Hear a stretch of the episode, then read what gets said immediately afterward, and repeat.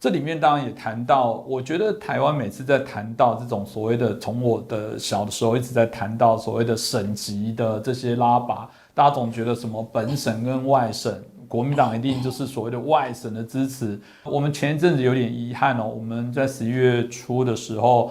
啊，过去也是我们节目当中啊常接受我们访问的范畴老师哦，这个不幸过世哦。那这里面当然大家提了许多对于范畴老师啊过去也是很坚定的对于反共的部分的一些琢磨。那其中当有人提到了说他是觉醒的外省人哦，这时候当然套上这个名称，对台湾来讲，感觉又回到这个省级的对抗。我也觉得台湾这一块应该要放下。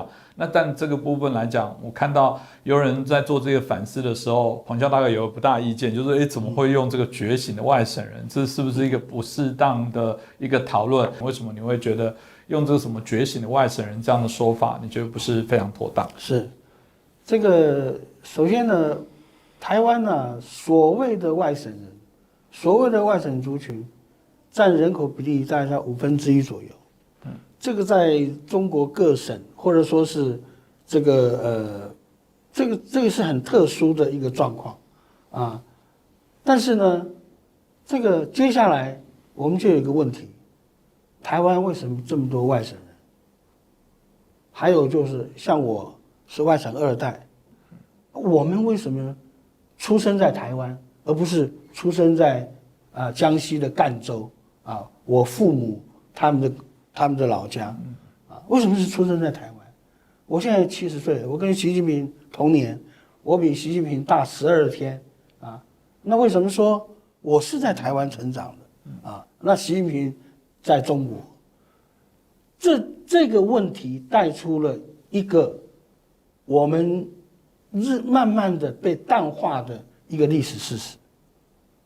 以我父母的遭遇来讲，很简单啊。我从小就听啊，还好逃到台湾，不然的话，一定会被杀头。我我们小时候不能理解，到底我父母是做了什么十恶不赦的事情呢？啊，如果没有逃到台湾的话，就会被杀头，啊，后来大家慢慢知道说，原来共产党是这么的可怕啊。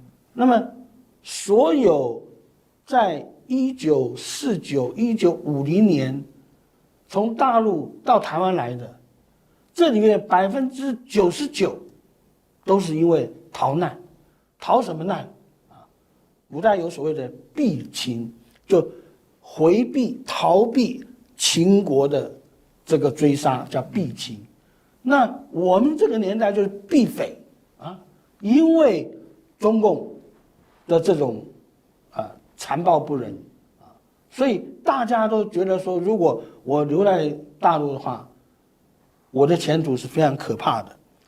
即便说后来这个很多事情证实了是这样子，但是那个时候很多知识分子都会想说是要如何做取舍。当然也有一些的知识分子，这个用呃这个同理心来想啊，对呀，大家都中国人呐。对不对？我又没对中国做了什么不仁不义的事情，我也没对共产党怎么样啊？他会拿我怎么样？对不对？所以有的知识分子，包括有一些的有名的学者啊，都没到台湾来。但是在这个北平要撤守之前啊，老蒋特别一个专机到这个北北平去。然后，所有愿意上飞机的这个大学教授，他通通都都在啊。所以，呃，但是呢，当时他们这些高级知识分子也在争议要要不要去啊。很多人认为，哎呀，不用了啊，怎么怎么，新中国来了还不是一样，都中国嘛，对不对？好，所有没有来的，没有多久，从反右开始。一九五几年开始，就面临到他完全想象不到的这种的整数，跟甚至于有很多被劳改啊，所以后来很多人就就说：“哎呀，还好那些啊有名的大学教授胡适之啊，他们这些人啊，还好他们上了飞机，还好他们到了台湾，大家都觉得说，就生死就那么一线，你的决定啊，决定了你自己，更决定了你的子女，因为我父母是我父亲是是黄埔十七期的，刚才讲过，但是他因为后来。作战负伤的关系，他身体状况不太好，所以他后来就被调到步兵学校，就是现在在凤山那个步兵学校。那个步兵学校从广东一路的撤退，撤到海南岛。到海南岛以后，坚持不到六个月，也也守不下去了。守不下去以后，海南岛要撤军撤到台湾来，但是那个时候船只有限啊，那么。所以席位也有限，那我父亲呢？他那个是非战斗部队，他是学校单位，所以呢名额比较少，战斗部队优先，所以名额比较多。那名额比较少，他们就抽签，你抽到了就跟着政府上船，没有抽到的发三个月薪水，就地支遣。什么叫支遣？师上就把你丢在那儿啊。那我父亲那个时候呢，因为他本来身体就不太好。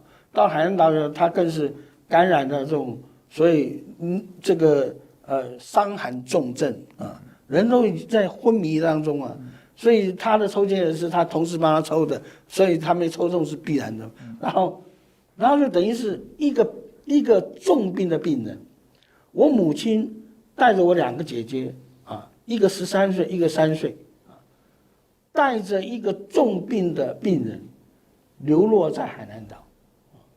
坦白讲，那真的是我们是是想，如果今天换了你我，那种压力是很大的啊！海南岛天涯海角啊，真的人生地不熟，离家这么远啊，怎么办？还好我母亲非常的坚强，而且她非常的理性，因为她从小我们赣南地方就是匪窝啊，共产党开始的时候就是在我们赣南。所以她从小，她经常要逃难，为什么呢？共产党一来了，有钱人家的这个子女啊，或者呃家长啊，就被被被被掳去，啊，我的我的曾祖父啊，他一辈子出国一次，到哪个国家去？到江西苏维埃共和国，啊，中华江西苏维埃共和国，哼，这个。啊，最早分裂啊，最早搞啊 独立的独立的，就是中共啊。我曾祖父被抓去那里，软禁了一年。为什么？因为我曾祖父懂得医术，所以他们就就把他留下来，啊，帮他们看病什么的。一年以后，我们家花了三千大洋，那时候三千大洋是非常大的一笔数字，把它给赎赎回来。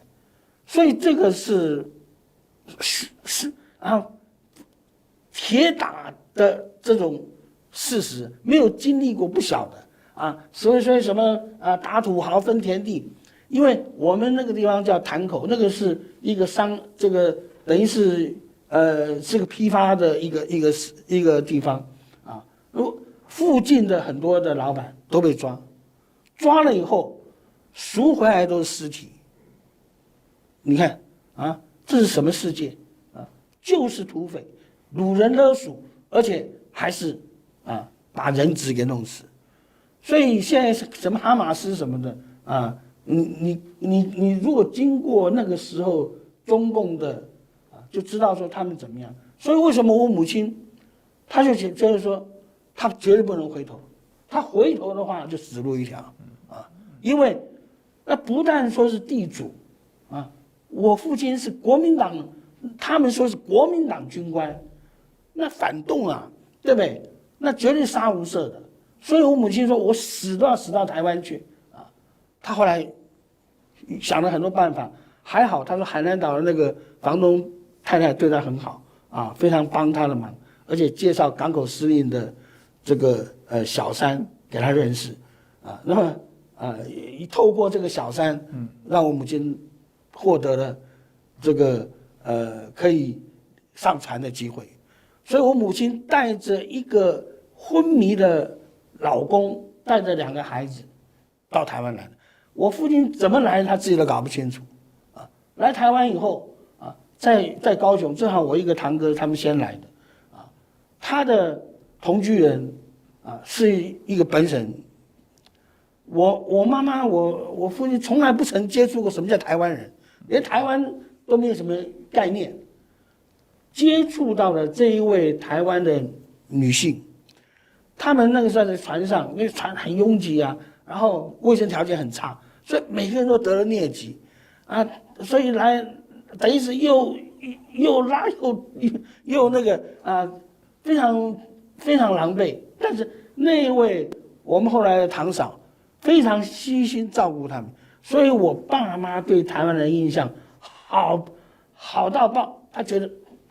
没有这么好的，嗯，因为他们走遍大江南北，我觉得由于有这样的经验以后，那么后来这个我母亲在大陆的时候生过两个儿子，但是都死掉了啊。那么民国四十二年啊，他又获得一个儿子，帮他接生的是派出所的巡官的太太，她是日本时代受过产婆训练的，有证照的，所以不但让我母亲安产。而且他教我母亲很多现代的育儿知识，所以那个就是我啊，所以我叫彭相，就在澎湖出生。那么，所以我母亲就非常觉得说，哎，真的台湾的各方面呢，真的很进步。而且你看啊，台湾人这样子啊，能够帮助我们，所以我母亲就觉得说，台湾就是一个救命之地。台湾因为好的有台湾，我们这些。啊，被中共啊千刀万里追的这些所谓的外省人，才得到一个庇护之地啊啊！所以台湾真的是可以说是啊，获让很多外省人获得了再生的机会。我觉得我们这些外省外省人也好，外省子弟也好，真的要要我我就不要说什么感恩图报了。你看二战的时候，很多犹太人。到上海受到庇护，犹太人感激国民党，感激国民政府，一直都对国民政府非常好。包括说我们在台湾最早发展核武器，最早这个我们这个这个飞弹都是犹太人帮我们的忙，所以这都是他们的回报。我觉得说今天犹太人这样的感恩在上海得到庇护，我们这些外省人或者外省子弟们。我们如果对台湾没有点感恩的话，实在说不过去，啊，那你没有感恩也就算了，你你不要说啊，又要把台湾往中国拉，如果是这样的话，七十几年前何苦这样子千方百计的要逃到台湾来，对不对？所以我觉得这个事情让我们应该好好深思一下，我们的父母、我们的祖辈好不容易。脱离了中共的这样的追杀，能够到台湾来，有七十几年安逸生活。我们不能够因为我们的糊涂，然后让我们的子孙反而被让他们被带到中国去啊，然后遭遇到啊过去七十几年来很多大陆同胞曾经遭受过的这样的悲剧。所以我觉得我们作为一个这个基本的一个负责任的态度。一个对我们的后世子孙一个负责的态度，真的，我们好好爱惜这块土地，好好的共同来维护这块土地，绝对不能让中共能够啊来染指，让台湾的民主自由能够一代一代的传延下。